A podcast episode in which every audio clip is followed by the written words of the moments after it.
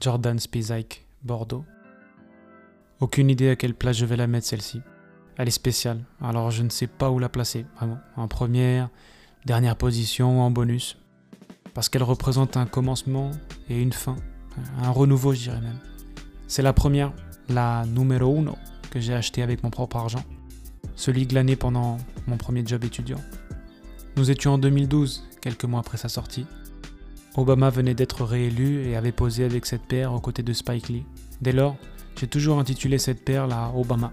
C'était une époque durant laquelle les paires de Jordan faisaient sold out instantanément, mais vraiment toutes les paires quasiment, que ce soit les modèles rétro ou comme celle-ci, les modèles dits hybrides.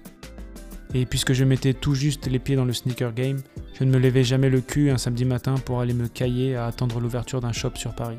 Alors, quand tu n'arrivais pas à cop une sortie récente, tu passais soit par le Bon Coin ou eBay, soit tu allais chez Opium, à Châtelet. C'est donc en traînant un samedi après Manodin sur les pavés parisiens que j'entrais dans la boutique et que je la vis, toute bariolée.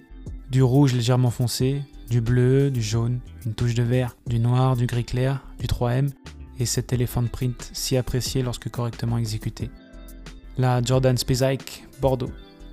À la même période, si ma mémoire est bonne, à côté des Spizike, trônant fièrement sur les murs d'alors de la boutique, tu pouvais trouver les Jordan 6 que Ray Allen portait au JO de 2000 les 7 de ceux de 92, des 4, des 12, enfin toutes sortes de rétros auxquels je n'avais pas forcément prêté attention auparavant ou que j'avais raté.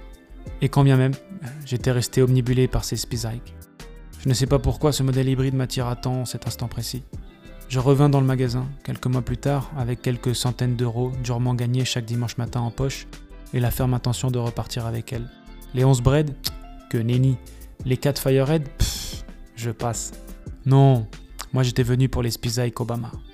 Était-ce peut-être le président américain et son image ultra cool que j'avais de lui en 2012 Ou alors le fait que ce soit Spike Lee qui ait apposé son empreinte sur cette paire qui attisait mon désir? Je ne saurais dire, car j'y voyais aussi des couleurs me rappelant les tableaux de Picasso. Et puis, un modèle réunissant plein de caractéristiques fortes des modèles phares de la marque, c'est censé être stylé, non? À l'époque, oui, qui sait. De nos jours, en 2021, ah, plus vraiment. Mais on s'en fout, on s'en fout, car elle est toujours parmi les autres boîtes comme une réminiscence de ce moi insouciant et plus qu'heureux de se lever chaque dimanche matin pour faire quelques dizaines d'euros. À vrai dire, le soir où je tape ces mots sur mon téléphone, je regarde cette sneaker encore différemment. Je m'interroge en quoi le fait qu'elle soit hybride la rend unique à mes yeux. Pourtant, la base avec Elephant Print vient d'une Jordan 3, la languette d'une 6, le upper d'une 3 là encore, les sangles du côté récupérées d'une 4 et l'arrière-moitié de la paire d'une 5. En fait, Qu'a-t-elle de propre à elle-même cette paire? Qu'est-ce qui la rend une Spizike? Le logo de Spike au niveau du talon? Non, ça pourrait, mais non. Je crois que c'est simplement le mélange d'un tout. En fait, cette paire m'a paru comme une métaphore de la parenté. Comme un enfant, fruit de deux personnes, subtil mix du père, de la mère et de leurs ascendants. La Spizike répond au même processus. Et comme un enfant, bien qu'étant un mélange, un hybride, il est unique. Unique de par sa personnalité, unique de par ce qu'il verra et expérimentera. En fin de compte, ce qui la rend unique, cette paire, c'est qu'elle n'appartient pas à la lignée Jordan telle qu'on la connaît, bien qu'en reprenant des éléments incontournables. Elle suit sa propre route, se part de ses propres couleurs, comme la Poison Green et la Obama.